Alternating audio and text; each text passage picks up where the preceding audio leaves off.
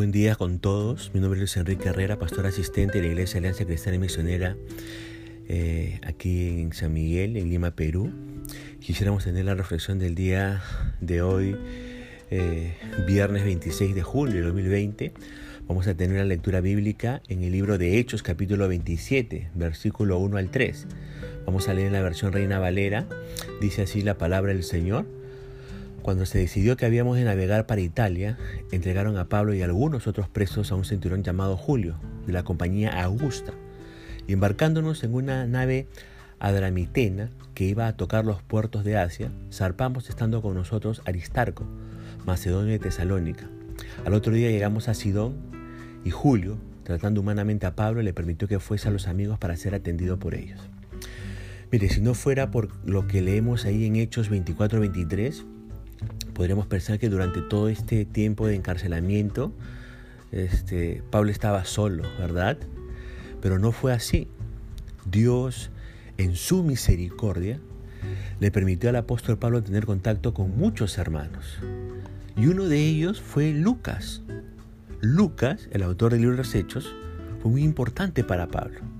Sabemos eso porque cuando se hicieron los planes para trasladarlo a Pablo a Roma, Lucas fue incluido en la lista de los que viajarían. Mire lo que dice el verso 1.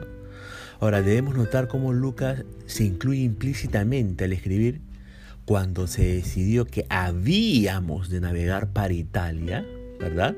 Vemos ahí a Lucas que también formaba parte de esa comitiva que acompañaría a Pablo a ir a Roma. Ahora, por fin el deseo de Pablo se iba a cumplir. Hacía tiempo que quería viajar a Roma para poder dar testimonio en ese lugar, para poder animar a los creyentes en la capital del Imperio Romano. Usted nomás vea Romanos capítulo 1, verso 8 al 13. Pero nunca pensó que su viaje a Roma sería financiado por el propio Imperio Romano, por el propio ejército romano. Pablo y otros presos fueron entregados, dice el versículo 1, a un tal Julio. Julio era un centurión, ¿verdad? Alguien que tenía 100 soldados a cargo y era de la compañía Augusta.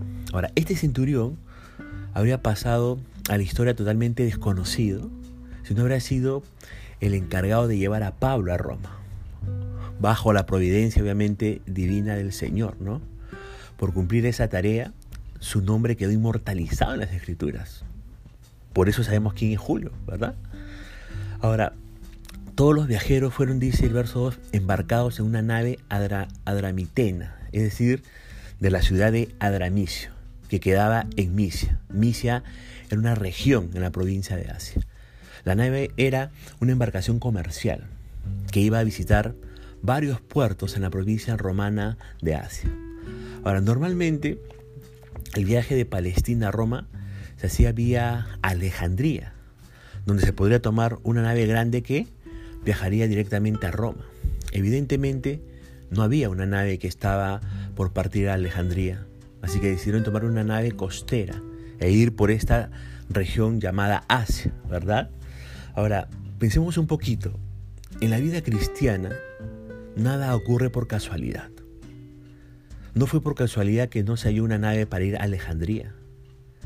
Dios quería que Pablo tomara esa precisa nave, por pequeña que sea esa nave. ¿Por qué Dios quería eso? Porque él tenía varios propósitos que cumplir durante ese viaje. Y uno de esos propósitos era, ¿sabe qué?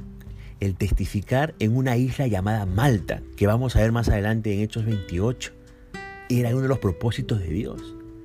Ahora, debemos aprender a confiar en Dios y aceptar todo lo que nos pasa en la vida como que tiene un propósito. Aceptar que todo lo que nos pasa en la vida tiene un propósito. Le botaron de su trabajo, tiene un propósito. Por ahí contrajo una enfermedad, tiene un propósito. Los vecinos le hacen la vida de cuadrito, tiene un propósito. Se quebró la uña, tiene un propósito, ¿no? Por allí falleció un familiar, tiene un propósito. Debemos de aprender a confiar en Dios y aceptar que todo, absolutamente todo lo que nos pasa en la vida, tiene un propósito. Que eso nos anime y consuele cuando las cosas no salen como quisiéramos, o cuando nos toca eh, pasar por circunstancias difíciles e incómodas. Porque seguramente muchas cosas no nos van a salir como nosotros las planificamos y queremos. Muchas cosas vamos a estar pasando que son difíciles e incómodas.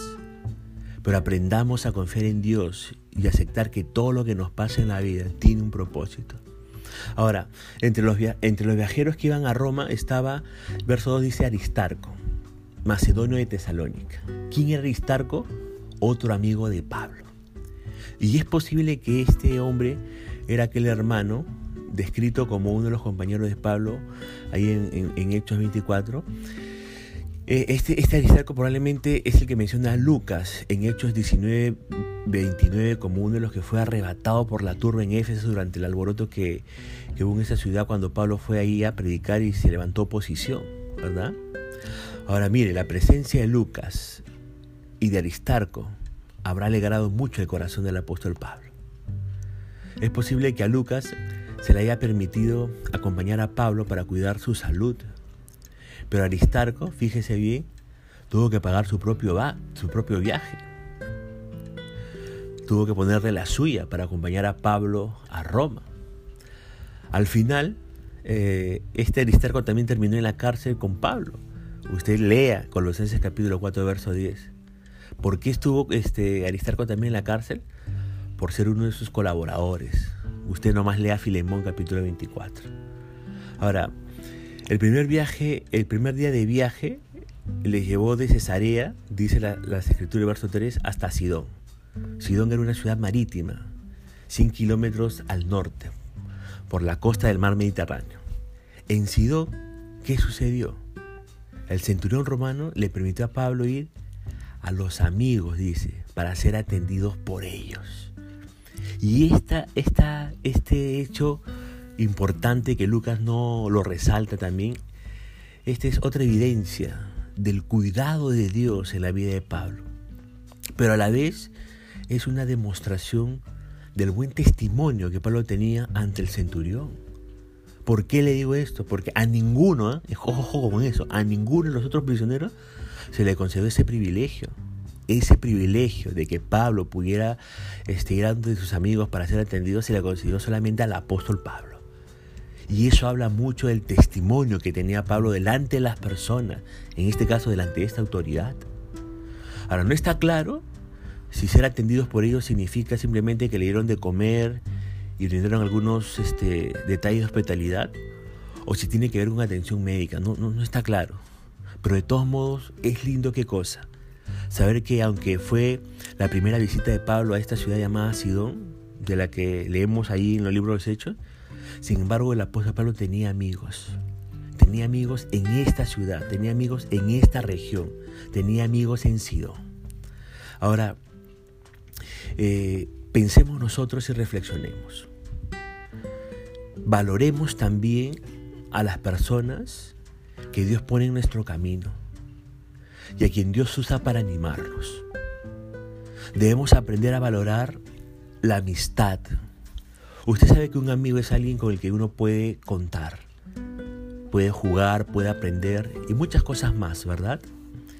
Recuerde algo, que los amigos cercanos, íntimos, los amigos verdaderos, le acompañan en las buenas y le acompañan en las malas le apoyan igual que usted los apoya a ellos. Los amigos íntimos, verdaderos, son los que están, están para usted siempre. No son como esos conocidos o amigos pasajeros, ¿no? Que le apoyan en un momento, que solo quieren solamente emplearnos, usarnos, quieren pedirnos algo y después se olvidan de nosotros. Estos, entre comillas, amigos que son pasajeros, van y vienen. Pero los verdaderos amigos, los verdaderos compañeros, le apoyan en todo momento.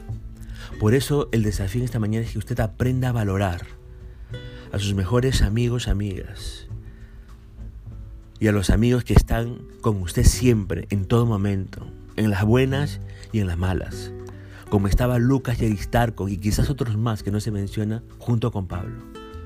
Dele valor a los amigos que le quieren, no solamente a aquellos que le usan, porque esos que le usaron no se quedarán con usted siempre, pero los amigos verdaderos son para siempre. Pensemos en este día, en una de esas personas ahora, amigos, personas que Dios pone en nuestro camino y a quien Dios emplea para animarle, Dios emplea para, para consolarle. Y demos gracias a Dios por la vida de estas personas que son amigos fieles, que están cerca de nosotros, que siempre procuran animarnos. Pensemos en estas personas. Y yo le hago una, una pregunta para terminar. ¿Podríamos hacer algo hoy para mostrar nuestro agradecimiento a esas personas?